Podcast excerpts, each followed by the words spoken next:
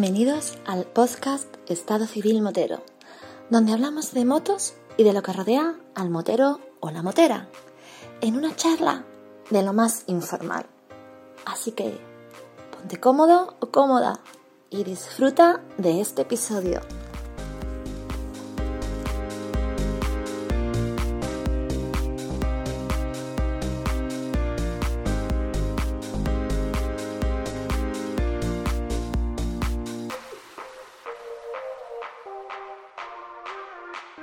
¿Qué pasa, chaval? Hola, señor Vampi. Otro domingo escuchándote. ¿Qué tal, Josep? Oye, te veo mala cara, tronco. Mala cara no. Lo que tengo es de la primavera. En la primavera que se me escapa corriendo por las aceras. Que me, me afectó aquí como hacía tiempo. Yo que pensaba que eso que decían de que la primavera la sangre altera, en tu caso no te altera, ¿no? Sí, a mí me ha, me ha- me ha alterado lo- los mocos. Pues si te sirve de consuelo, amigo mío, no eres el único que está afectado, porque sé que a más personas le está afectando y a mí precisamente esta mañana, que yo tenía pensado salir en moto, pues me ha fastidiado porque no he dormido en toda la noche. Pero en toda la noche no he dormido absolutamente nada. Y a través de un inhalador y demás que tengo, pues he podido solventar un poco el tema de, la alergia. Pero me ha fastidiado porque yo esta mañana tenía intención de ir a ver a Enrique Vera, que tenía un curso de ROAD, y digo, coño, una excusa perfecta para acercarme y verlo y demás, pero ya te digo, me, ha fastidiado. Y yo, como yo soy muy consciente de, mis capacidades, y yo evidentemente si una noche he trabajado o he, no he descansado bien, no voy a coger la moto, y menos por una tirada larga, ¿no? De día entero. ¿Por qué? Porque luego noto el cansancio y ahora empiezan las calores y eso se suman las cosas y al final no merece la pena arriesgar. Es preferible descansar bien, tomarse el día a lo mejor para lavar la moto, escuchar podcast, limpiar la casa, etcétera, etcétera. Y mira, eso que aprovecha.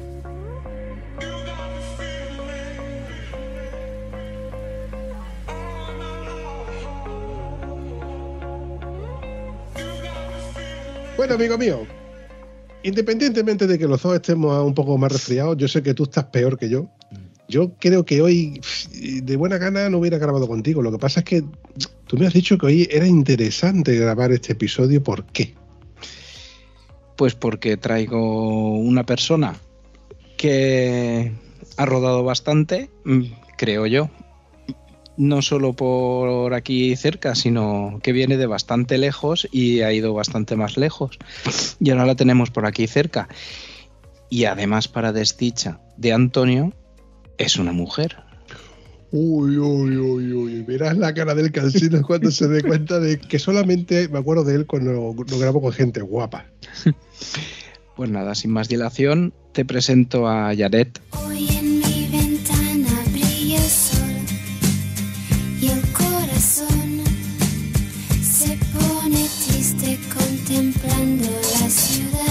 Hola, Janet, buenas noches. Hola, hola mundo. Buenas noches para ustedes dos y para todos los que nos están escuchando.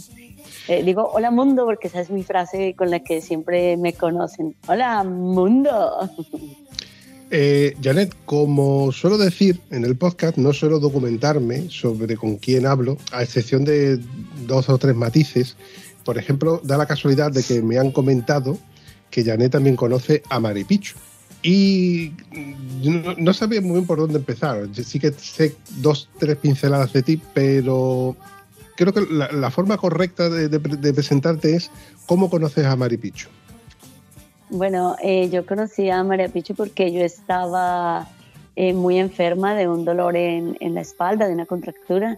Y bueno, había una amiga italiana y me decía, contacta, contacta a una amiga mía que pues yo no la conozco mm, en persona, pero pues ella es eh, una chica motociclista, mm, ella es muy, muy fuerte, y ella empezó a contactarme a mí, pero es que con el tema de que yo nunca, casi nunca miro el celular, es un problema porque ella me escribía, me escribía, me escribía, claro, siempre disponible, siempre bonita, que necesita, lo que sea, eh, pero pues yo casi nunca podía no miraba por, por tiempo, estaba conduciendo. Y bueno, finalmente nos contactamos y después ella venía a- hacia Málaga para un encuentro y decidieron parar aquí en, Córdoba y nos conocimos así. Eh, me regalaron la campanita de la moto eh, y me regalaron un osito porque saben que mi moto está llena de peluches.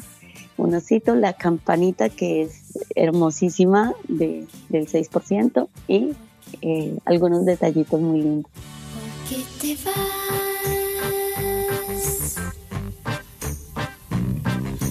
Todas las promesas de mi amor se irán contigo.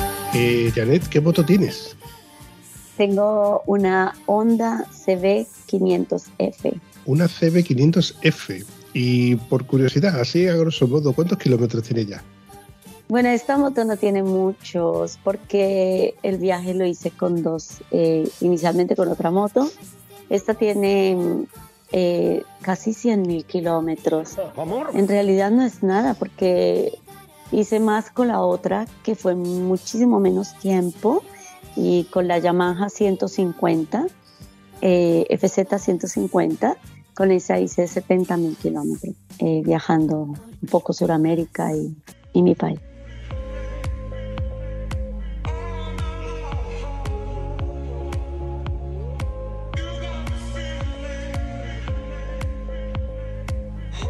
Sí, eso te iba a decir, Janet, que la, por el acento que tienes, creo que muy cerca de aquí no, no naciste, ¿verdad? ¿De dónde eres? Yo soy de, de Bogotá, de Colombia, y bueno, de ahí, de ahí partí eh, con mi viaje. Eh, primero de ahí de Bogotá, un poquito hacia arriba, partí hacia, bueno, primero de Bogotá hacia abajo, hacia un pedacito de Sudamérica, y después cambié la moto por la Honda CB500F y con esa ya crucé los 300 kilómetros que se cruzan en, eh, del canal de Panamá, de la parte de Panamá. Y de ahí de Panamá, pues continué Costa Rica, Nicaragua, Honduras, Guatemala, Salvador, Belice. Eh, hice muchísimo, muchísimo México. Estados Unidos hice 45 estados. Y bueno, después de ahí de, fui a Alaska, eh, después de Miami pasé la moto, eh, hice los trámites en, en, en Miami. Desafortunadamente me hicieron un robo de la motocicleta por documentos, me, me la robaron. ¿Cómo? Bueno, eh, en Estados Unidos casi siempre que haces cualquier trámite lo haces online. Eh, Entonces eh, había una persona que en, un chat que estamos eh, muchísimos viajeros, que es eh, el chat de Miguel Urista, que es súper maravilloso porque te enteras de todo. eh, Para mí es uno de los, mejores. Y entonces Miguel Urista tiene un grupo de apoyo Centroamérica y, yo estaba ahí y yo leía que un chico se quejaba de un hombre que se llamaba Gastón Echar y se, y se quejaba y se quejaba de este hombre y se quejaba, pero yo sé que yo, como yo le he pasado mal cuando me han juzgado y cuando las personas han dicho de mí cosas eh, muy fuertes, pues yo no, no me gusta tratar a las personas igual, ni difamar a nadie, ni, ni hacer algo feo en contra de alguien, porque yo no lo quiero para mí, tampoco lo hago con los demás. Entonces, pues no sé, yo quise dar la oportunidad de conocer a esta persona y dije, no, yo creo que debe haber alguna confusión o algo debe ser que no salió bien. Gastón Echar me explicó su parte también, pero me explicó que, que él era inocente, que esto, que aquello. Yo dije, bueno, pues igual es un trámite, hagámoslo con él. Entonces yo hice el trámite con él, pero resulta que él estaba en Miami y mi motocicleta debía partir de Brunswick, en Georgia. Entonces eh, yo estaba en ese momento en Orlando. Entonces, ¿qué hice?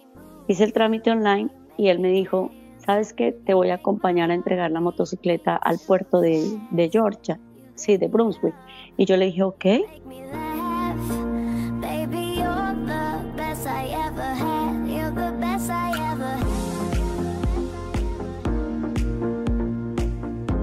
Pues se supone que él nunca hacía eso. Viajamos, nos encontramos, pero su afán desesperante era entrégame el dinero, entrégame el dinero, entrégame el dinero. Y como yo soy muy desconfiada, yo le di 300 dólares.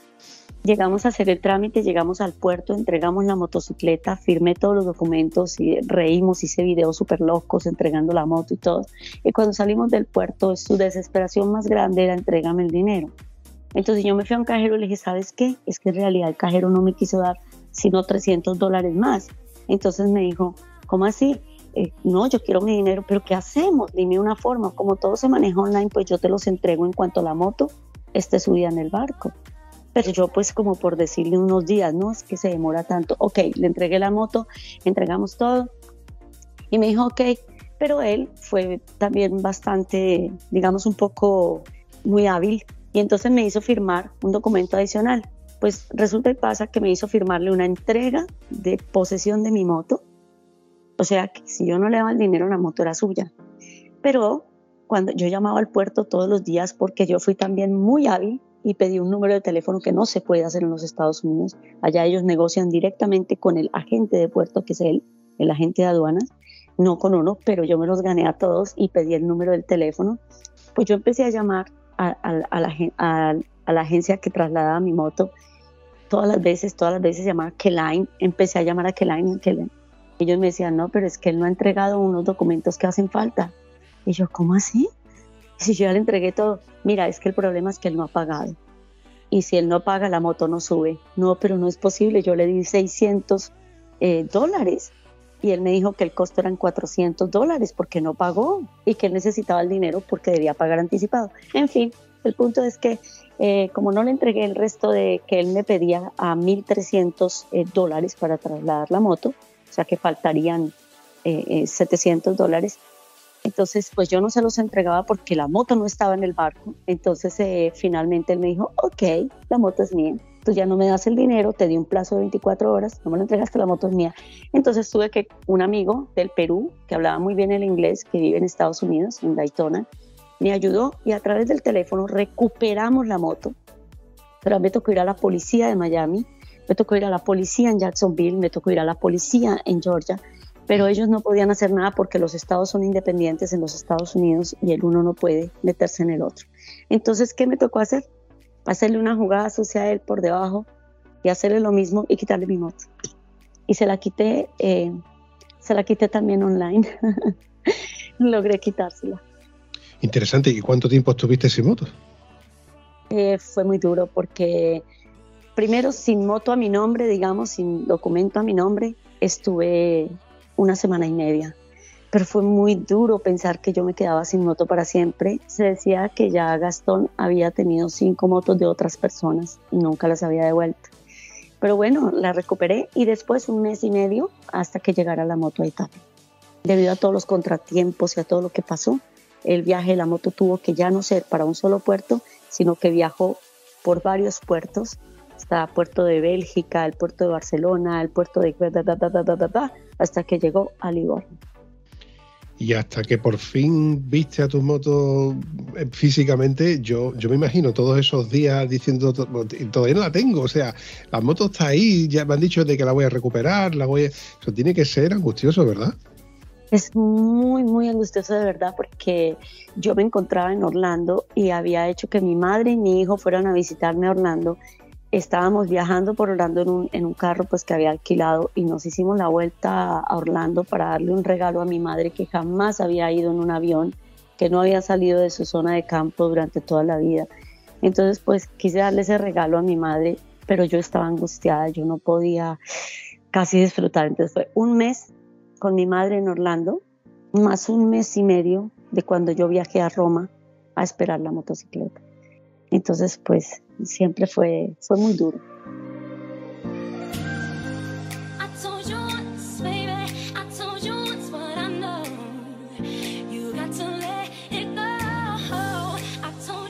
Eso es mucho tiempo, Janet. Yo me hubiera tirado de los pelos. es demasiado.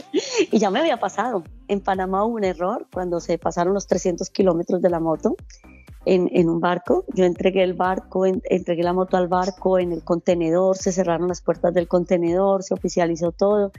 Yo en Colombia, y cuando nos dicen deben viajar, si no están en Panamá en los días que la, que la moto llega, que son dos, tres días en Panamá, "Te- ustedes tendrán que pagar todos los costos. No, no, no, no, no, yo viajé a Panamá mucho antes de lo que nos habían dicho.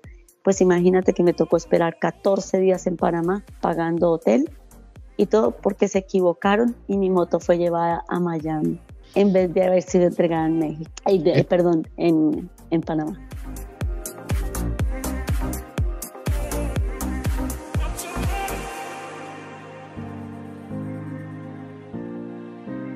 He estado mirando fotos de tu moto, de la FZ150, porque es un modelo que en Europa no existe. De hecho, la primera fotografía que aparece, la primera noticia, es, es en Argentina. O sea, que es una moto que evidentemente solamente se fabrica eh, en los países latinoamericanos, o sea, Estados Unidos.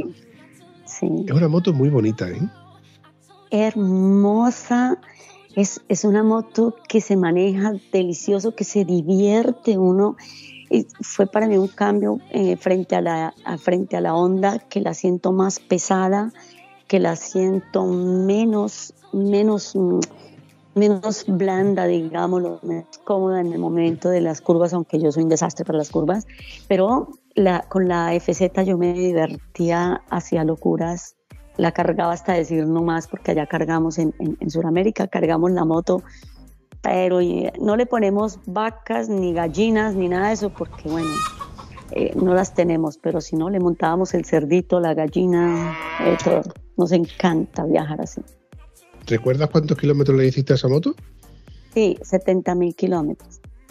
Hostia, para un monocilíndrico de 150 centímetros cúbicos son un mogollón de kilómetros, ¿eh? Hice tres veces el viaje por los desiertos del Perú, eh, al Perú. Hice todo, todo el Ecuador, todo el Ecuador, todo. Conozco muchísimo del Ecuador. No es que uno conoce todo, pero una gran parte del territorio ecuatoriano, peruano y obviamente mi país.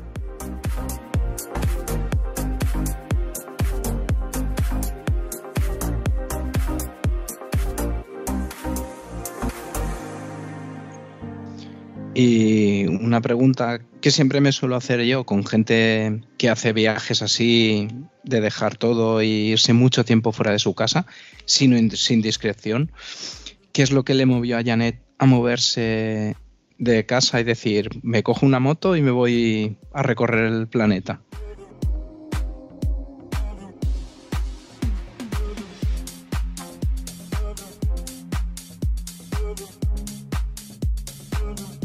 Hoy en día ya es una cosa que cuento en conferencias. Yo quiero decir una cosa muy importante y yo no sé si ustedes después puedan sacar esto o no, pero voy a decir lo siguiente. Yo inicié mi primer viaje en eh, diciembre del 2014, el 25 de diciembre del 2014, pero yo no me quería ir. Por primera vez había aprendido a manejar moto hacía tres meses. Eh, aprendí después de a los 46 años. Entonces yo no me quería ir en una, en una moto sin pensar en una idea, en un proyecto, en algo. Y a mí me, me, llamaba mucho el tema de la violencia de género. Entonces, con ese tema quise hacer una triangulación frente al, al, al, tema del machismo y el feminismo y todas estas cosas. Hice una triangulación entre Colombia, Perú y Ecuador. Era mi idea analizar un poco todas estas poblaciones para poder mirar un poco el tema de, de la violencia de género. Pero resulta que mm, yo me fui en diciembre con este proyecto absolutamente sola, sola. Eh, mientras todo el mundo estaba en fiesta, yo estaba sola cruzando un abismo el 25 de diciembre en mi país para salir. Llegué al Perú, todo, hice todo mi viaje con mi proyecto que se llama eh, Viajando con Janet, vino a la violencia de género, así se inició a llamar mi proyecto. Después viajé mucho con ese proyecto y quise mencionar el proyecto porque eh, en un inicio es parte de la historia de mi vida, el tema de la violencia. Eh, ustedes saben que en nuestros países es un poco fuerte. Eh, no lo podemos tapar, no podemos decir que no es así.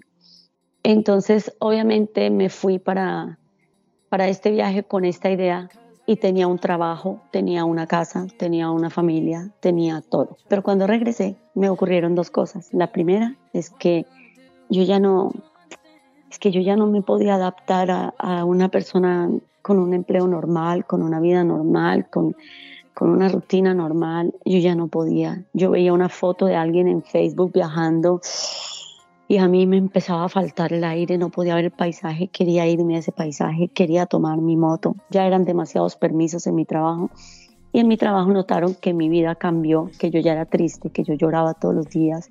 Yo tenía el mejor sueldo, el mejor cargo, el mejor tiempo laboral. Trabajaba cuatro horas al día, pero yo ya no podía más. Entonces, pues, ¿qué hice? Me pedí prácticamente un año sabático, porque yo ya no llegaba a los horarios de trabajo. Yo era la parte administrativa y yo ya no llegaba a cumplir horarios. Era un desastre. Yo ya no podía más. Entonces, bueno, me, me tomé un año sabático, pero durante este año me pasaron muchas cosas. Y una de esas cosas muy negativas, y esta cosa negativa eh, definitivamente mm, la fuerza que no tuve para dejarlo todo, eh, esto ya me empujó y me mandó derecho al abismo. Salí de mi país, eh, lo debo decir, eh, en la peor de las condiciones personales y me fui. Decidí abandonar definitivamente todo y me fui. precisamente por un tema de violencia de género había hecho una denuncia, no con no, no mi ex esposo, no mi familia, nada de eso, y había hecho una, una denuncia y me fui.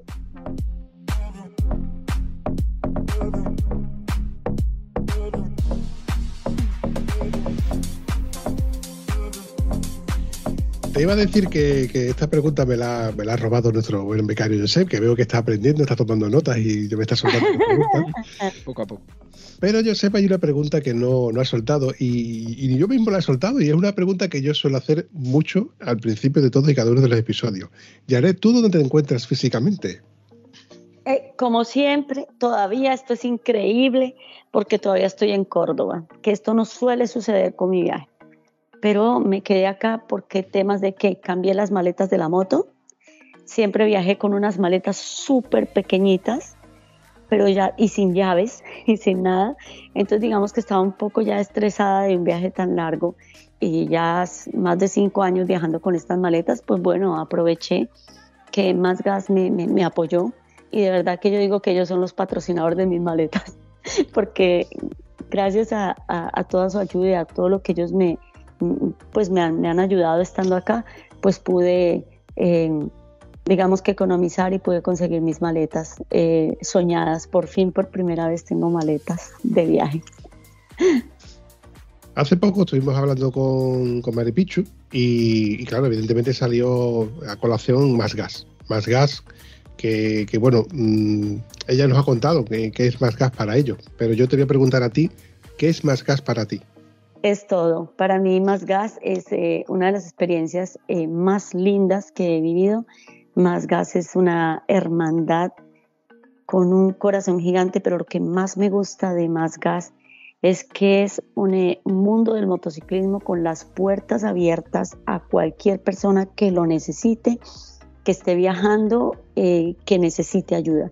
Y una de las cosas que me encanta de Más Gas es que ellos han sido un pilar importante de mi viaje porque Más Gas ha sido eh, ese grupo de esa familia que no me ha juzgado, que no me ha criticado, que no me ha dicho vete Janet, que no me ha dicho necesitamos el lugar, que no me lo diría porque ellos son de un espíritu increíblemente, es una hermandad demasiado profunda, demasiado transparente, que no se involucra en, en comentarios que se hagan de uno y que se dan la oportunidad de conocer a la persona directamente.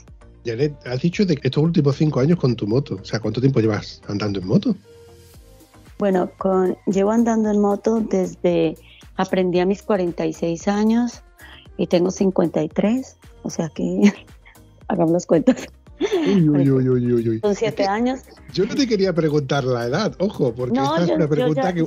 para mí, soy orgullosa de decirlo. Soy una mujer de 53 años, madre de dos hijos y abuela de, de dos. Una nieta eh, que tiene siete años y un nieto que tiene dos años.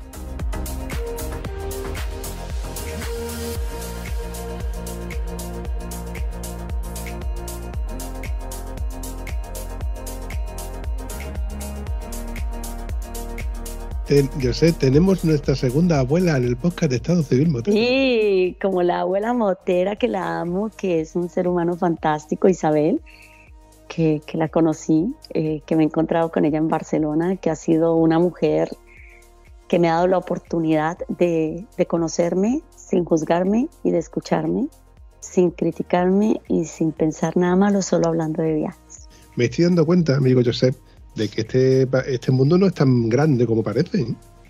No, no, para nada, porque ya ves que hablamos con una persona de Barcelona y conoce a una colombiana que está en Córdoba que también tiene relación con otra motera de Cáceres. o sea que... Sí, admiro muchísimo a la abuela motera, la admiro muchísimo, pero, pero quiero destacar que lo que más admiro de ella es eh, la oportunidad que da de conocer a las personas sin prejuicios. E- esa es la parte que más me gusta. Janet, hablemos de, de motos y, y de tu viaje. Has llegado a Europa y ¿qué, qué- qué- qué recuerdas tú que hayas recorrido? Y cosas que te han pasado, cosas que Bueno, tú- sitios que, que, te- que- que- que en tu memoria están, además de tus fotografías, etcétera. Ay, madre mía, es, es, es muy hermoso, pero bueno. Eh, de aquí de Europa, pues cuando llegué estuve en Italia, pero digamos que no la recorrí mucho, la atravesé y me fui a Eslovenia, Croacia, Croacia, Montenegro, Bosnia, Serbia, Albania, eh, Grecia y después entré otra vez a Italia, iba para Turquía, pero me desvié y entré a Italia porque me hicieron una invitación a Francia y quería pasar y, hacer un recorrido. Eh, después viajé a Barcelona, de Barcelona salí por eh, eh, Francia, de Francia, toda la parte del sur de Francia, después estuve en eh, Alemania, Suiza, Austria y después, hace poco, hice Cabo Norte, que otra vez Alemania, otra vez Suiza, otra vez Austria, porque me equivoqué y di la vuelta por Austria, me equivoqué al salir de Italia y resulté en, en Austria. Y de ahí Dinamarca, Suecia, eh, Finlandia, eh, Noruega. Y bueno, eh, no me ya acuerdo. está, y, y ya está, como el que, como, ah, yo sé, como, el- como, como quien dice, voy a ir a ver al Vampi ahí al lado, buenos días, ¿no? Voy a acercarme por allí a tomarme un café. Eh, que chulo, escúchame, que nos acaba de dejar a la altura del Betún, Josep. Pues si conozco los países que he visto yo nunca en un Atlas. Esto no, no, no puede ser. Es la última vez que traigo a una persona que haya viajado tanto porque me da mucha envidia. Ay, qué bonito, pues que, que ojalá, yo pienso que envidia, no, sabes que es como los deseos de, de hacer tantas cosas entre nosotros, es deseo de, de tocar todas las veces el mundo con las manos. Y, y, y yo digo que esa es la mejor experiencia, que alguien no te cuente, sino que lo cuentes tú. Es lindo.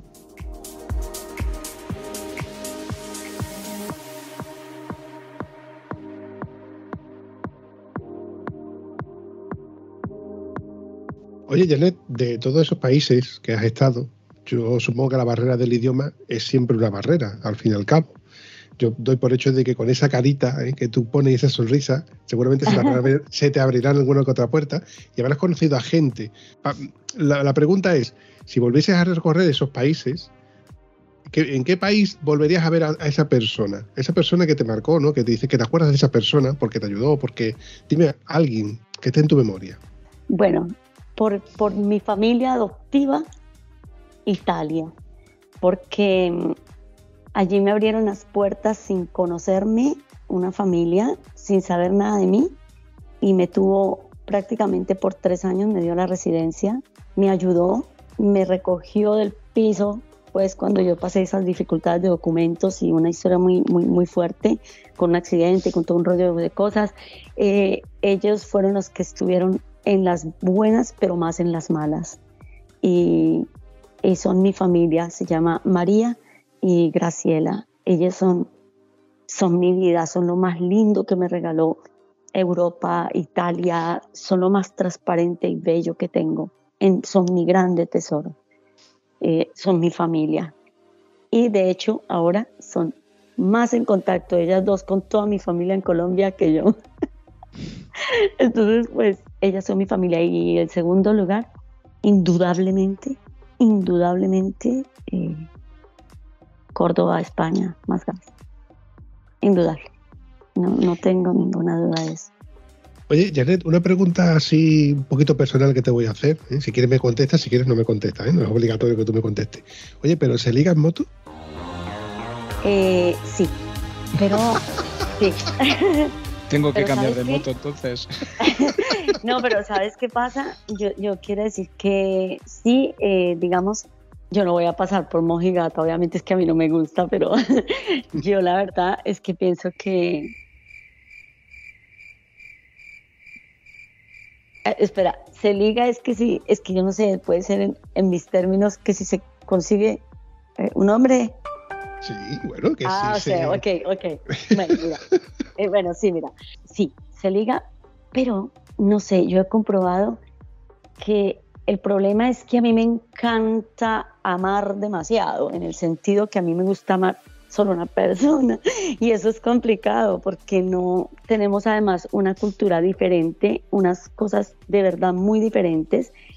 Y nuestra forma es más, no es que sea más posesiva, pero sí es más de protección.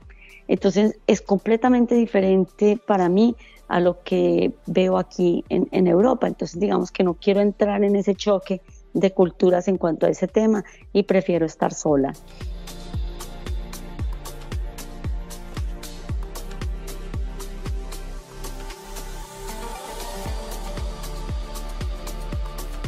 Sí, eh, tuve un grandísimo, grandísimo amor, para mí el más hermoso de todos, pero que fue imposible. ¿Por qué digo de todos? Porque yo estuve casada 30 años y a mi esposo lo amaré hasta el último día de mi vida, el mejor hombre que he tenido, la, la cosa más preciosa del mundo, que se terminó por otros aspectos, pero no por falta de amor. Y segundo, pues a esta persona, eh, que es obviamente David, eh, no digo su apellido, pero digo su nombre. Oye, ¿y cómo conoces a este hombre? Sí, se puede saber porque de esas historias lindas que se deben saber. Eh, David es eh, un motociclista eh, que corrió mucho en la isla de Man y él desde, desde pequeño, su padre le compró una moto de verdad a los tres años. Eh, cuando él tenía nueve años, él mismo fabricó su primera moto. Eh, y después, a los 15 años, pues ya corría. y así corrió durante toda la vida. Desafortunadamente, a los 27 años, sufrió un accidente, eh, no en la pista, no en la isla de Man, sino eh, sufre el accidente cuando llegó a Italia pues a celebrar que, que, le había ido muy bien en su carrera. Sacó una motocicleta Harley y pues saliendo un poco muy cerca de su casa, eh, salió y venía pues una señora eh, conduciendo su vehículo que por adelantar unos chicos de unas bicicletas se lo llevó a él de frente. Y bueno, cuando él despertó, pues él ya había pasado su tiempo en coma y uh, le anunciaron que perdió su pierna. Eh, le amputaron eh, después de la rodilla en su pierna izquierda y su pierna derecha está llena, llena de metal, de, de, clavos, de tornillos, de todas esas cosas y solo siente la punta del dedo eh, gordo del pie y con eso él siente el freno de la moto y con su prótesis no quiso adaptar su moto, no quiso hacer nada y su moto la maneja normal. Eh, y así eh, corrió muchísimas más veces en la isla del Man cuando se recuperó, cuando hizo su rehabilitación, su meta y su fuerza se enfocó en vencer, en llegar al podio, en hacerlo sabiendo que él no tenía sus piernas, pero él tenía la fuerza del motor aquí, en su mente, en su corazón, y así lo logró, demostrándole a muchos que, que no se levantó a, digamos, todos tenemos diferentes formas de asumir el dolor, pero su forma de asumir el dolor fue, fue luchando, y se levantó, y sí, en vez de, digamos, pensar en el suicidio o ese tipo de cosas, pues su forma de rehabilitarse fue ver el podio y ver que lo podía hacer.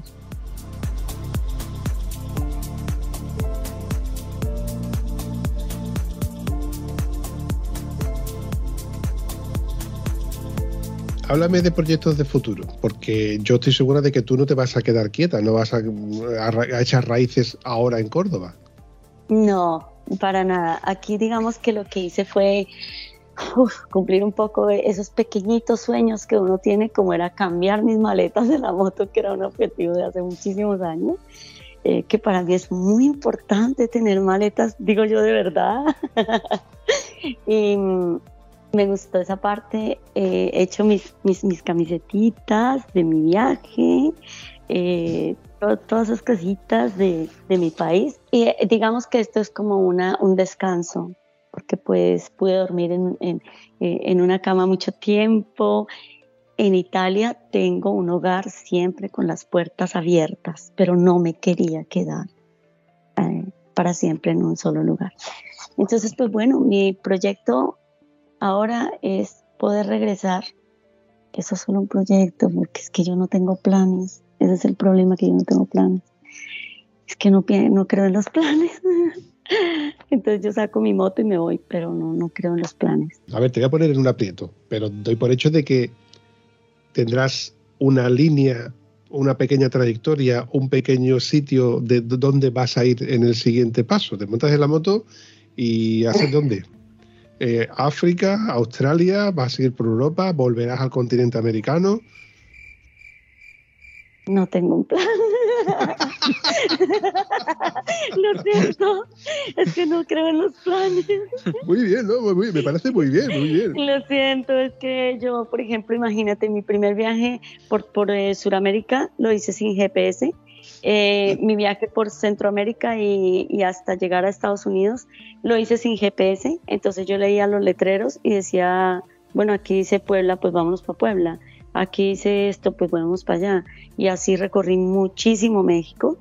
Y después Estados Unidos sí ya no, no pude hacer lo mismo, porque allá ya es es más complicado. Entonces eh, tuve que aprender a manejar el GPS desde Ciudad de México, que es, madre mía, pues piensa, eh, toda, la, toda la parte metropolitana de 32 millones de habitantes, pues piensa tú, ¿cómo, cómo es esto?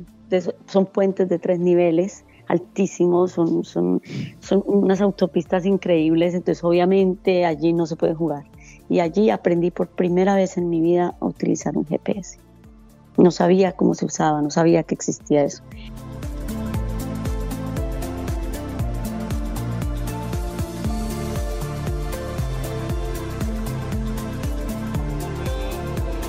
Y nada, eh, digamos que con ese tema de la tecnología para mí es un poco, poco complicado. Entonces ahora hago lo mismo. Eh, yo voy aquí, entonces sé que estoy en España, entonces pues bueno, qué chévere. Sé que hay algunas fronteras. Me ha pasado en el viaje que vengo así en la moto y dice, por ejemplo, bien, bienvenidas a, Eslovenia. ¿Qué? Yo estoy en Eslovenia. o sea, me ha sucedido.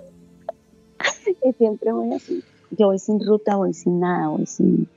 Es que no, es que no, no, puedo, porque si yo te digo, quiero irme a África, resulta que al otro día estoy en Portugal. Entonces, pues, que no, no tengo un plan. No, podría mentirte porque no.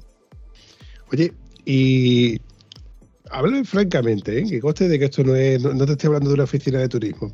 Si tú, si tú le hablas, por ejemplo, a tu hijo o le hablas a alguien fuera de España, ¿con qué te quedas de España? Uf, madre mía. Es, eh, bueno, es muy difícil, pero trataré de decirte un poco. Me quedo, para mí, Andalucía es preciosa. es que eh, si te refieres a territorio, eh, para mí es, es, un poco difícil, pero mira, me quedo, me quedo con la gente, no sé, de la mente abierta, con esa gente que me he encontrado en el camino es que es, es, yo sé que es muy difícil de comprender, pero para una persona como yo que ha sido tan estigmatizada en mi viaje, que me ha tocado con garras ganarme mi viaje tan duramente en contra de, de la estigmatización y de lo que significa viajar, yo me quedo con esas mentes tranquilas, bonitas, que me dicen, vamos, Yané, dale, que tú lo puedes hacer. No es que en otras partes de España no me lo haya encontrado, pero es que también en Andalucía me he encontrado mucha gente de un corazón increíble. No quiere decir que en el resto no, porque te cuento rápidamente una historia. Murcia. Es que, es, que me quedo con la gente, me quedo con ese cariño de, de tanta gente en España. Es que, sabes que esto es muy peligroso decirlo porque es que gente así me encontraba en todos los países del mundo. Pero, por ejemplo, en Murcia yo tenía el COVID. Me dio el COVID y estaba en la moto. ¿Cómo detecté que era COVID? Porque no tenía fuerzas ni siquiera para ni siquiera para quitar del parqueadero la moto. Las piernas me temblaban, no sabía qué hacer. Y una chica, yo le dije, mira, tengo COVID, era una compañera del Airbnb donde estaba, y me dijo, yo le dije, tengo COVID, y yo estoy segura que tengo COVID, no te me acerques. Y ella me dijo, a mí qué me importa. Yo no, yo no voy a dejarte votar, yo no sé quién eres, yo no te conozco, yo no sé nada de ti, pero sé que eres una mujer viajando en una moto. Yo no te voy a dejar sola. Así que tú te vienes a mi casa conmigo. Ella tiene tres hijos pequeños. Y yo le dije, no, yo no puedo hacer eso. Es una irresponsabilidad mía. Mira, Jané, es mi casa y yo decido abrirte las puertas de mi casa. Yo, sin embargo, entré a su casa con todas las protecciones. Yo no me quitaba la mascarilla, desinfectaba, lavaba, hacía de todo para que evitar riesgos, ventilaba la casa cuando ellos no estaban. Pero ella me recibió y me tuvo en sus brazos físicamente en sus brazos eh, cuando yo estaba muy mal. Ella me abrazaba y me tenía en sus brazos cuando yo tenía escalofrío, me daba la sopa. Eh, o sea, tuve una etapa muy, muy, muy fuerte y ella estuvo ahí conmigo. Entonces es muy difícil decir con quién.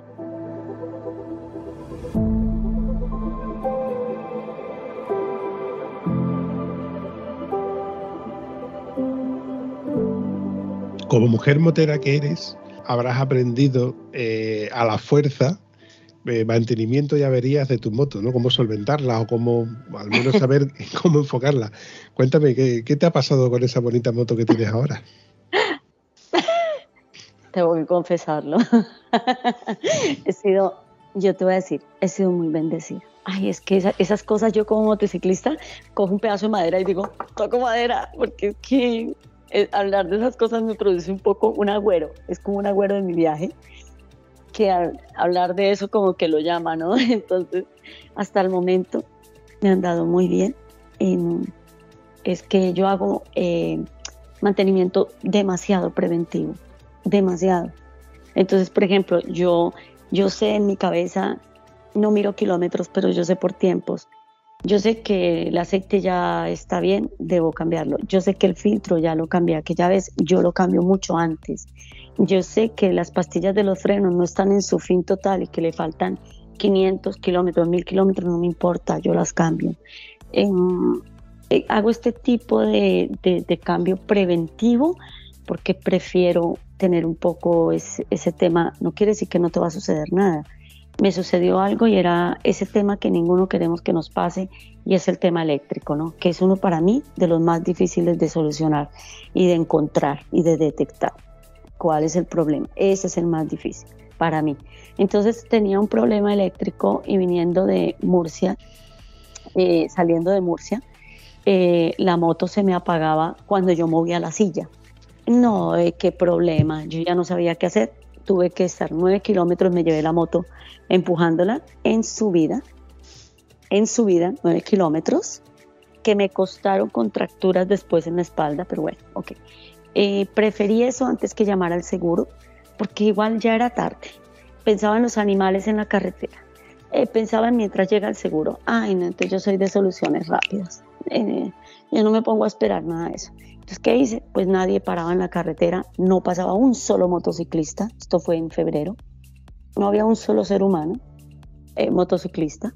Entonces, pues nada, prendí mi moto y andé. Pero ante ese tipo de dificultades, eh, prefiero siempre tener eh, alguien a quien poder llamar y decirle, mira, estos son los síntomas y, y que me diga qué debo hacer. ¿Y por qué decidiste subirte en una moto que es más incómodo y no te deja cargar tanto equipaje y, todo. ¿No hubiera sido más, más sencillo haberte cogido una autocaravana, una roulotte o algo así? No, la aventura no es igual. Pienso que aquello de yo eh, cuando salí, digamos, sufriendo ese dolor de mi país y todo ese, todo ese tema, para mí la motocicleta se convirtió en mototerapia.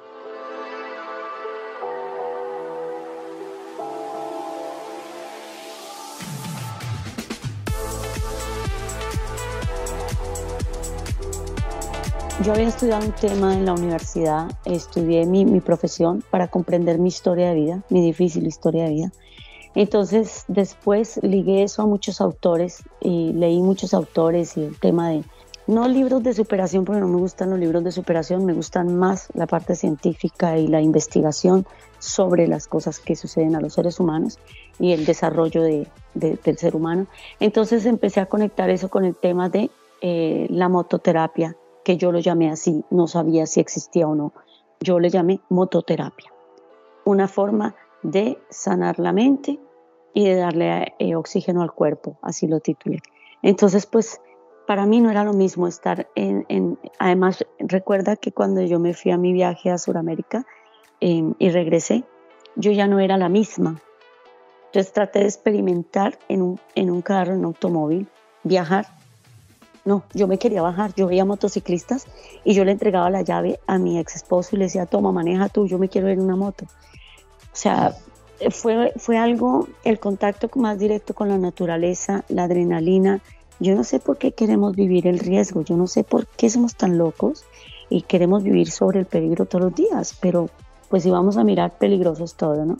Eh, te puedes levantar de la cama y te puedes caer y te puedes morir, así que pues no, la moto, incomparable, indescriptible. Mi teoría a lo que tú acabas de comentar de por qué nos gusta la, la, la, el peligro, la adrenalina, es porque creo que nos hace sentirnos vivos. Desde que somos pequeños, montamos en bicicleta, nos, nadamos en la piscina, nos, nos montamos los cacharritos en las ferias, porque nos gusta sentir eh, la adrenalina, ¿no? el, peligro, el riesgo. Y creo que eso de, un modo u otro, al, motero en sí, le, le, hace sentirse vivo, ¿no?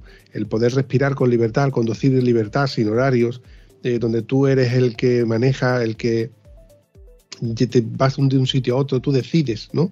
Ese pequeño espacio de, tiempo, de libertad, el silencio de tu casco, donde tú estás pensando, tus cosas o evadiéndote precisamente de esos problemas de cotidianos, del día a día, de la factura, etcétera, aunque luego hay que volver, ¿no? Es una pequeña píldora vacacional, esta palabra ya la he usado yo varias veces, porque, como dice nuestro Antonio, si tienes algún problema, moto. Si te duele algo, moto. Si no tienes cómo solventar, moto. Moto, moto, moto y más moto. Y de un modo u otro es tu válvula de escape, tu, forma de evadirte de, ciertos problemas, aunque no los puedas solucionar, pero evidentemente vuelves con otra perspectiva. Sí, eh, lo curioso es que, por ejemplo, yo no manejaba bicicleta. Entonces, eh, ahí, está, ahí está el punto que cuando yo tomé la motocicleta, pues imagínate si a mí me daba terror una bicicleta, piensa cómo sería una motocicleta. Entonces, las personas que la primera vez que yo, yo la moto no la compré por viajar, yo la moto la compré por una necesidad netamente laboral, eh, porque yo tenía tres carros, todos, todos último año, todos muy nuevos, todos muy hermosos, pero el tema del tráfico en mi país eh, cada día más, es que si acá se lamentan de un tráfico duro, allá sí es para llorar. Entonces, obviamente, eh, yo con el tema del tráfico eh, decidí que era mejor una moto. la primera vez que, que mi ex esposo me dijo que se iba a comprar una moto, yo le dije, estás loco, me divorcio y eso no lo vas a hacer. Pero un día me la compré yo y me la compró él en el supermercado, porque allí en Colombia se puede conseguir la moto en el supermercado. Entonces compré la moto en el supermercado. ¿Cómo? ¿Que, se puede comprar la foto en el súper? Sí, eh, resulta que allá hay unos supermercados muy grandes eh, y entonces eh, digamos que en Bogotá está realmente es una ciudad, no, o sea, en serio, es impresionante el comercio que allí se mueve demasiado fuerte. Entonces en el supermercado, que no sé si puedo decir, pero en el Carrefour, por ejemplo, en esos almacenes así están las motos ahí. Entonces tú vas haciendo el mercado y ellos la ponen de manera estratégica o en al costo, en al costo, que la compré en un sitio que se llama al costo, es un supermercado muy grande. Entonces tú sales con tu carrito de mercado y vas pasando e inevitablemente las ves eh, porque tienes que pasar por ahí. Entonces esa es la estrategia dentro del supermercado. Entonces, obviamente, pues, hola, eh, mira, eh, ¿cuánto vale esta moto? Como si, entonces, mi, yo la averigüé y mi esposo, por otro lado, se consiguió la que me gustaba y fue y la pagó. Y me trajo la factura y me dijo, mira, eh, yo te compré esta moto. Y, y, entonces, pues, yo, eran de esas motos como para practicar, que la, la AKT, esas motos así, ¿no? Pero igual venden motocicletas. Pues ahí me la compré en el supermercado, me la llevaron en una grúa a la casa, pues yo no sabía nada de eso.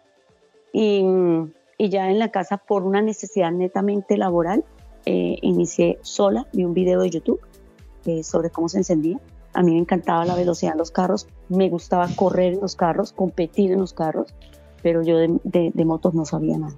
Entonces, pues obviamente empecé y así fue como tomé esto sin, sin haber tomado bicicleta, sin haber, porque nunca tuve esos riesgos ni del triciclo ni de nada de eso. Entonces, pues obviamente fue mucho más, más, más difícil para mí. Pero bueno, lo aprendí.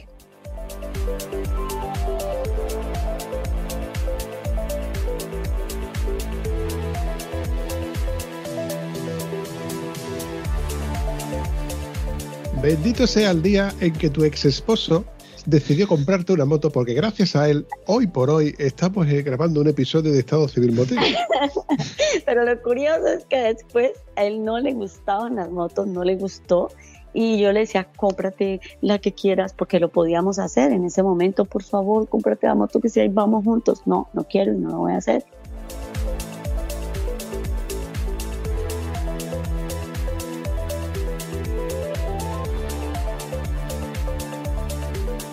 ¿Qué estudiaste, Janet? Que lo has nombrado. Eh, eh, yo estudié en la Universidad de La Salle, Trabajo Social.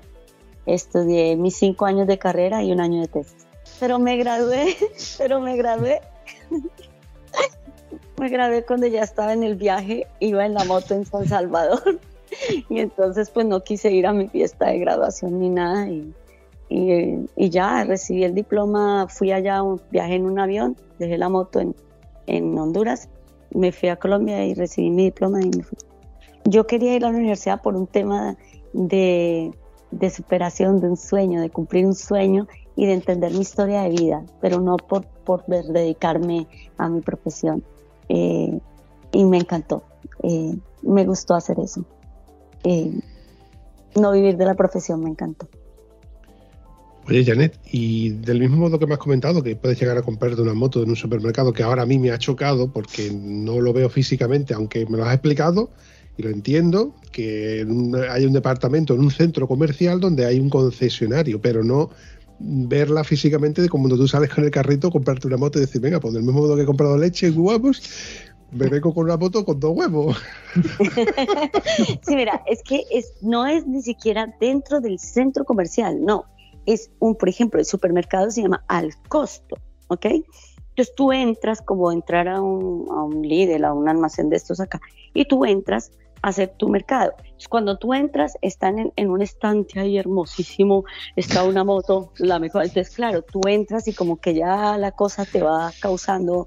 Entonces, los hombres se quedan todos allá afuera mirando motos y las mujeres entran a comprar o a veces viceversa, ¿no? Entonces venden las scooter, venden las motos eh, otras, venden las 650, venden la PPPPPP. Entonces tú entras, haces el mercado y cuando estás saliendo están estas cosas de motos ahí, de todos los colores, ponen los más llamativos. Entonces es casi que inevitable que tú salgas del supermercado al menos a pedir una cotización. Y cuando pides la cotización, tú sabes que ese es un gancho de venta y una estrategia. Entonces, obviamente, pidiendo la cotización ya como que te suena eh, y, e inicias a decir, sí, pero la verdad es que es barato, igual porque son motos económicas. Ellos inician mostrándote las más baratas.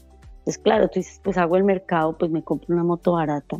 ¿sí? Y después de ahí hay que cambiarla por otra y cambiarla por otra y ahí inicia el problema. el problema no, la bendición.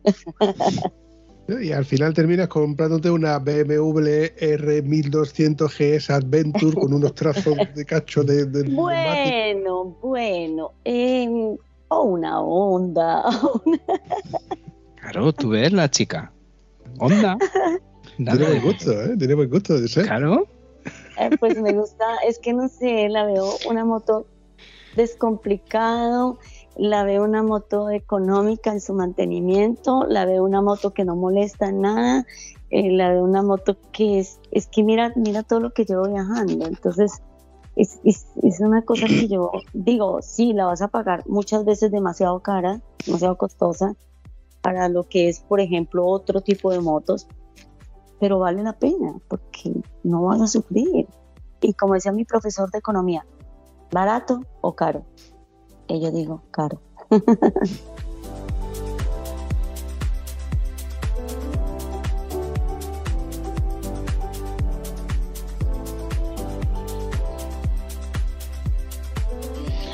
Oye, Janet, mm, has dicho que, que- como, como hemos visto, ¿no? Pero yo no he llegado a ver ninguna fotografía tuya, pero acabo de recordar de que tú tienes redes sociales, ¿no? Facebook, Instagram. Eh, coméntanos, ¿dónde podemos ver las imágenes de los sitios donde has estado, de ver tu moto físicamente, los colores, Bueno. etcétera? ¿Dónde te podemos Bueno. verte a ti? Bueno, eh, ahora digamos que lo que más estoy moviendo es Instagram en Moto por el Mundo, así sí, todo pegado en Moto por el Mundo. Y pues es que digamos que me concentro más en eso, pero quiero decir una cosa, a pesar de que yo publico casi siempre son en vivos y me, voy a decir algo, mira, yo publico los videos en vivo no porque sea algo organizado ni se ni por nada más, sino porque sé que hay muchas personas que que me lo han escrito, que están con una enfermedad, que están en una cama, que quieren soñar, que quieren ver el viaje, que quieren, que quieren recibir al menos sentir ese aire.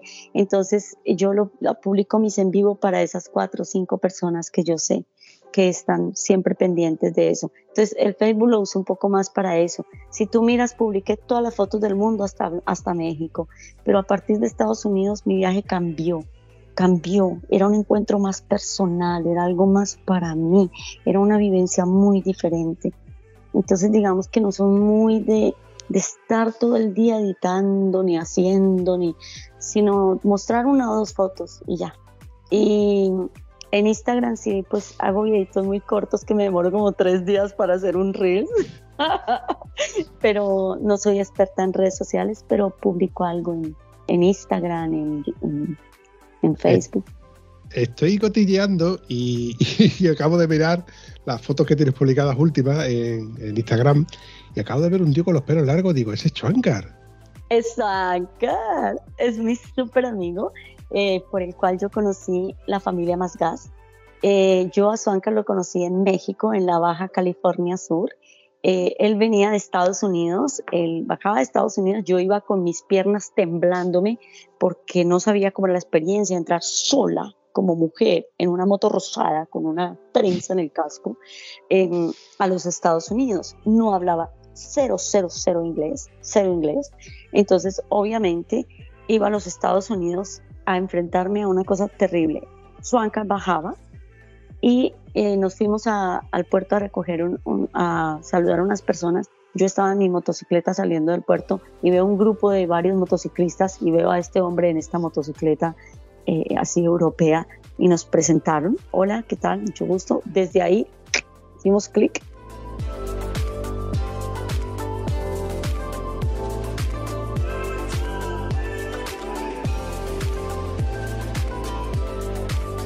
Viajamos la Baja California Sur, Cabo, eh, Cabo mm, San Lucas, Cabo San José, Cabo Pulmo. eh, él muy aventurero metiéndose a la arena del desierto, yo muy llorona con mi moto. ¡No! ¡Por favor! Eh, eh, yo medio veía un terreno que no era asfaltado y yo ya estaba en shock. Y hicimos una súper aventura con él, conocimos mucha gente.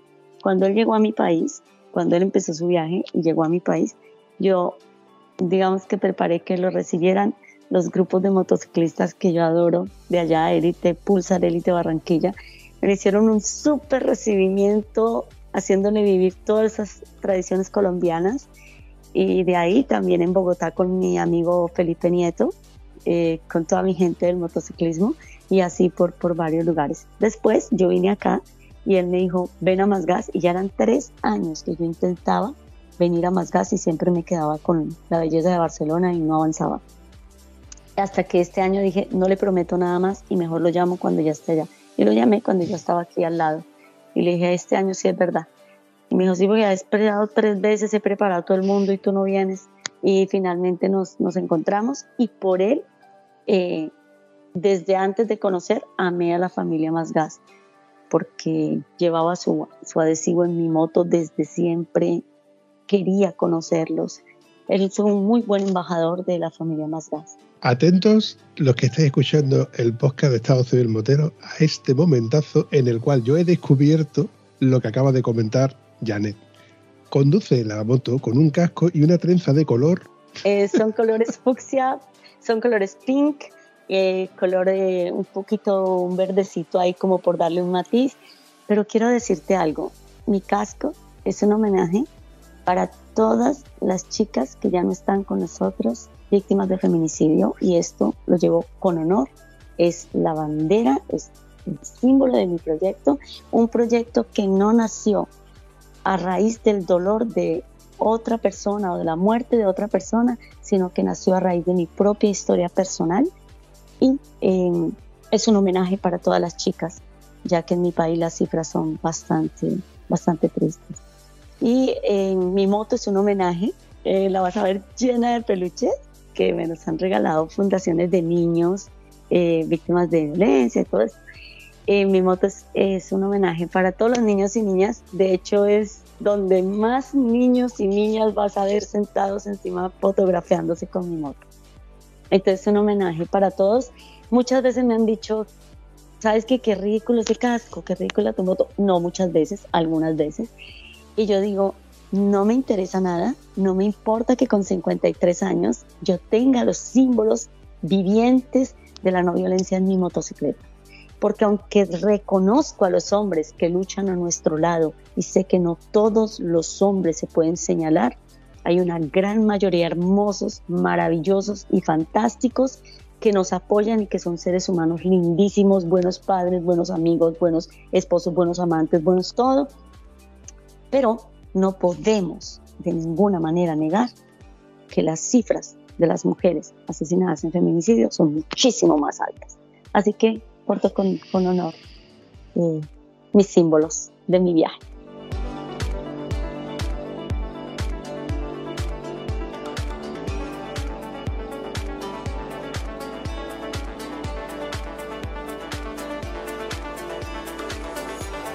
Janet, fotaza guapa en la que sales con el color, con el tono cambiado de, de, del pelo, pero es que hay otras fotos donde te ves con filtros y demás. Y yo no sé cuál, cuál elegir. La, la pelirroja que te queda bien, ¿eh? Ojo. Mira, me tinturé el cabello de un rojo que es de ese tinte provisional, que no es definitivo. Y ahora, a raíz de esos filtros, me encantó y lo utilicé durante dos semanas. Y ahora ya tengo mi tinte preparado porque me quiero hacer eh, mi cabello un poco rojo. Siempre lo utilicé rojo en mi país. Y pues me gusta, me gusta el rojo, me gusta, me gusta, a mí me gustan las rutinas, a mí no me gusta lo que aburre, a mí me gusta estar cambiante en todos los sentidos, me encantan las cosas nuevas, me encanta, eh, ay no sé, las cosas diferentes. En mi casa, por ejemplo, no soportaba los mismos muebles dos años, no soportaba los mismos cuadros dos años, no soportaba nada igual.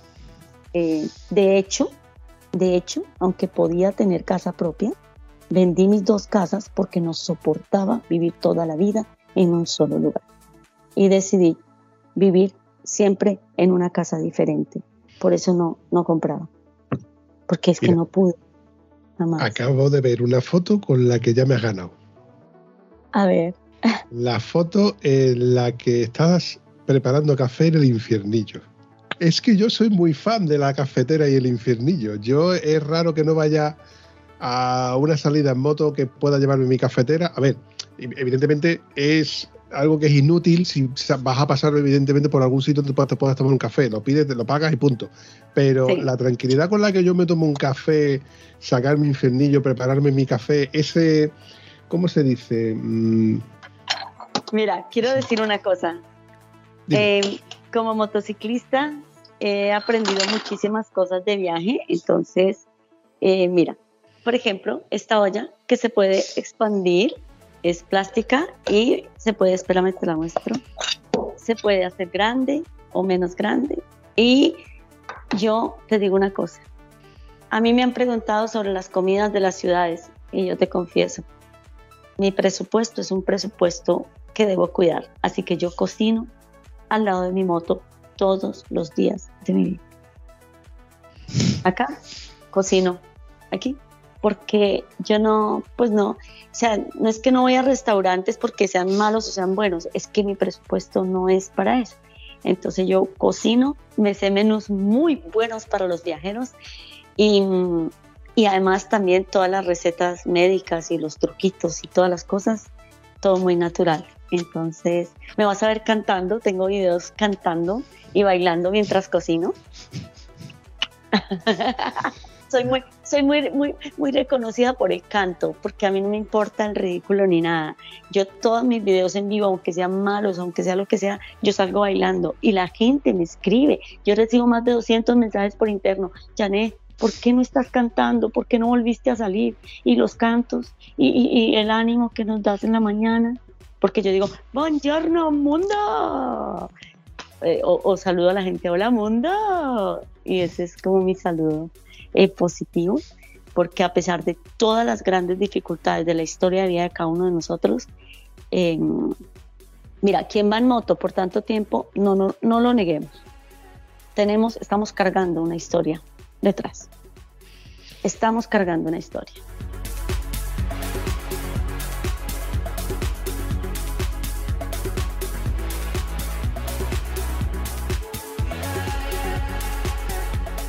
A ver, esto ya es entra dentro de la filosofía barata del Bambi. Ya Josep se está riendo porque sabe que voy a soltar la chapa, ¿eh? A ver, Pero, a ver, todos en algún momento de nuestra vida hemos sufrido una pena, ¿no? Eh, y todo y cargamos con una mochila. A lo mejor mi mochila resulta que para ti te pesa menos de lo que me pesa a mí, o a lo mejor la tuya, visto desde mi punto de vista, pesa menos de lo que le pesa. Pero, pero cada uno tenemos nuestra lucha interna con nuestro anterior pasado, con nuestra anterior versión, y a lo mejor resulta que no lo sabemos porque no, lo, no la conocemos. Precisamente porque ninguno de nosotros hablamos de nuestras mierdas, ¿no? Como nunca Sí. mejor dicho. Por eso yo siempre pienso que el, el ser feliz no es algo que se consigue pagándolo. El ser feliz es algo que se consigue viviéndolo.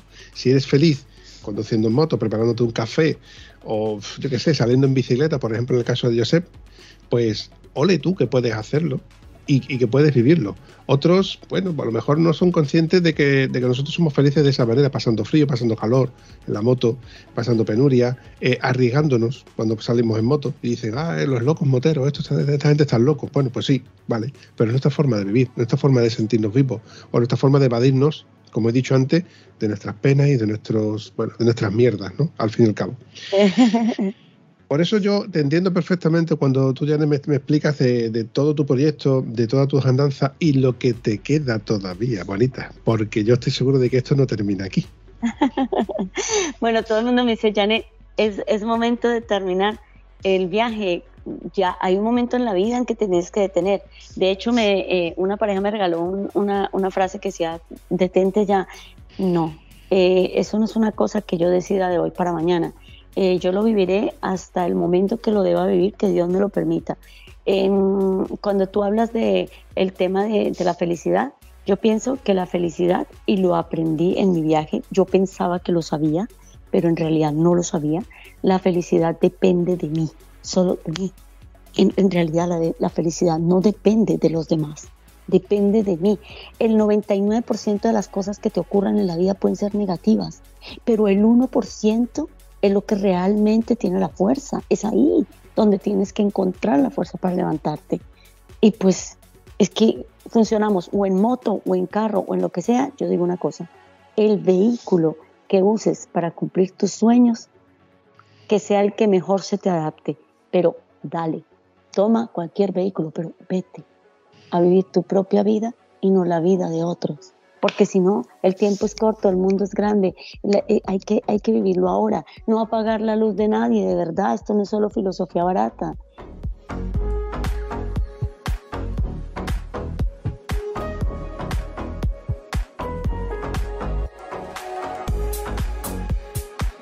No, no hay que apagar la luz de nadie para encender la propia, pero se puede vivir con esa luz propia y sabiendo que no importa la, cilindrada de la moto. Si fue una moto lo que, lo que te impulsó y si quieres irte una moto, por favor deja de pensar que tiene que ser una 1000, que tiene que ser una 600. La cilindrada va en tu mente y en tu corazón, porque ahí es donde está tu fuerza. Usted puede viajar en que sea en bicicleta, pero hay que ir a vivir, a vivir, porque si no, de verdad, es, es- es- esta es la solución a las depresiones, a las tristezas, a los problemas. Que si vas a tener problemas viviendo en moto, yo vivo en moto. Los problemas van a seguir ahí. El miedo, el miedo va a estar todos los días, pero hay que aprender a saltar el miedo y seguir viviendo, porque con miedo no podemos seguir. Y eso es básicamente para mí. Pero no lo aprendí el primer día. lo aprendí después de... Y eso es así, cabeza. Bueno, chicos, para ir despidiéndome, la verdad es que me ha encantado, Janet. eh, transmites mucha energía. Me encantaría poder darte un abrazo, tenerte cerca. No, no nos, coge, nos coge un poco lejos, pero. mm, ¿Dónde estás? Que yo por los abrazos viajo. Oye, pues, pues eh, aquí nuestro amigo Josep sabe que suelo dar abrazos muy emotivos, ¿verdad? Sí, ¿En sí. serio? ¿Y dónde estás, por favor?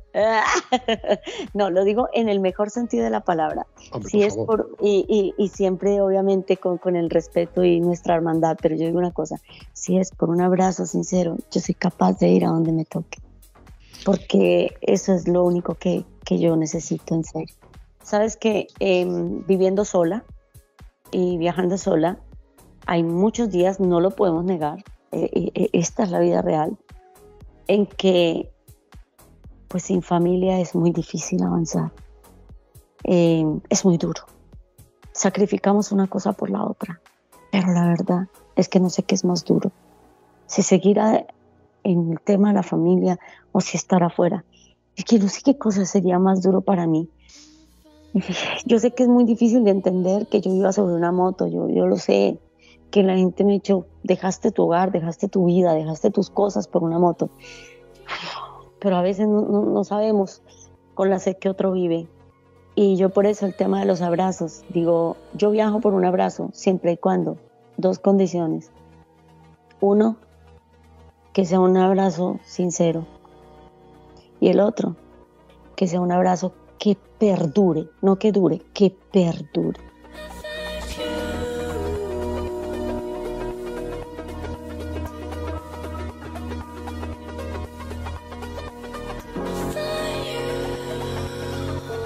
Janet, no va a ser posible porque no estamos físicamente, pero yo voy a hablar con la gente de Majas, que más adelante tengo pendiente algo que María me tiene ahí guardado, para que te manden un abrazo de mi parte. Y bueno, una pregunta muy recurrente que suelo hacer a todos y cada uno de los que pasáis por aquí, ¿cómo te la has pasado? Me la ha pasado maravillosamente bien porque este lenguaje de los motociclistas, madre mía, que hablamos de lo que nos gusta, como nos gusta, cuando nos gusta. Entonces esas son las cosas súper fantásticas de una conversación. Hablamos de lo que nos gusta.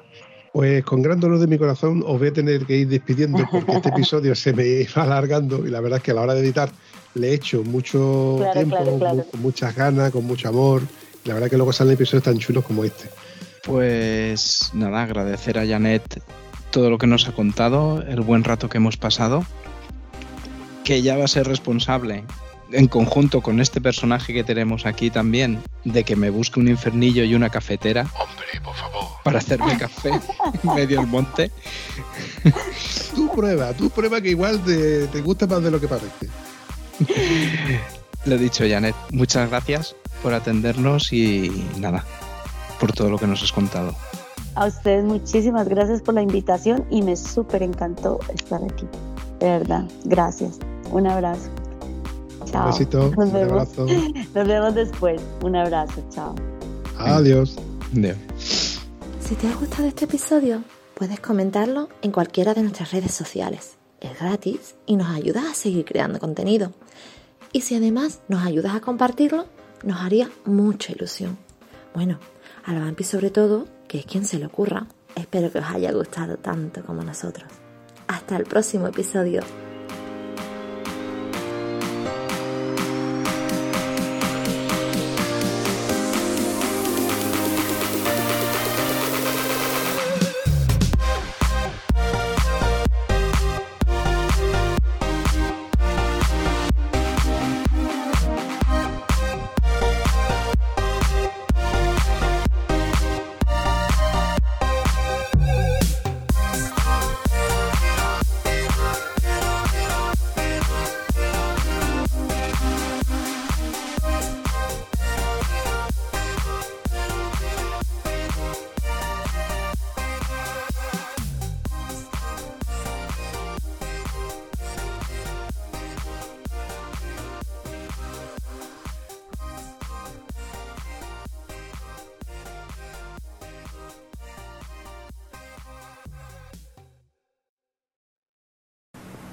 No se vayan todavía, una y más. Aquí yo ya he recortado y ahora oficialmente me despido. Janet, Sí. me ha encantado. Por fin, hemos, hemos- por fin hemos grabado, que después de, lo- de la otra vez. Es la primera vez, la primera vez que me ha pasado eso de, bueno, igual esto no ha salido. No, yo estoy todo el rato mirando y pone, él está grabando la llamada. Y digo, Sí, yo también Por estaba favor. leyendo. Él está grabando la llamada. Ahora sí lo veo todo el tiempo aquí arriba. Sí, yo yo también lo veo, pero, pero ¿te acuerdas, Janet, que nosotros hicimos un previo? Que ese sí, sí está grabado y el otro no sé por qué no está grabado. La única explicación lógica es que yo no le diera al botón de grabar. Pero yo estoy comprobando. Calla, Pero que te voy a explicar. Siempre pasan cosas así, pues divertidas y muy extrañas conmigo. Sí, no, la verdad que tenemos una anécdota más, tenemos una anécdota más que contar Josep y yo. sí. Ay, madre mía. Bueno, pues nada, yo estoy súper feliz, de verdad. Muchísimas gracias. de España. ¿Con, con, qué, qué, qué, qué te, con, con qué te... ¿Con qué te quedas? es que eso, a ver, es que me estoy poniendo en tu lugar y la sensación, ¿no? El, el...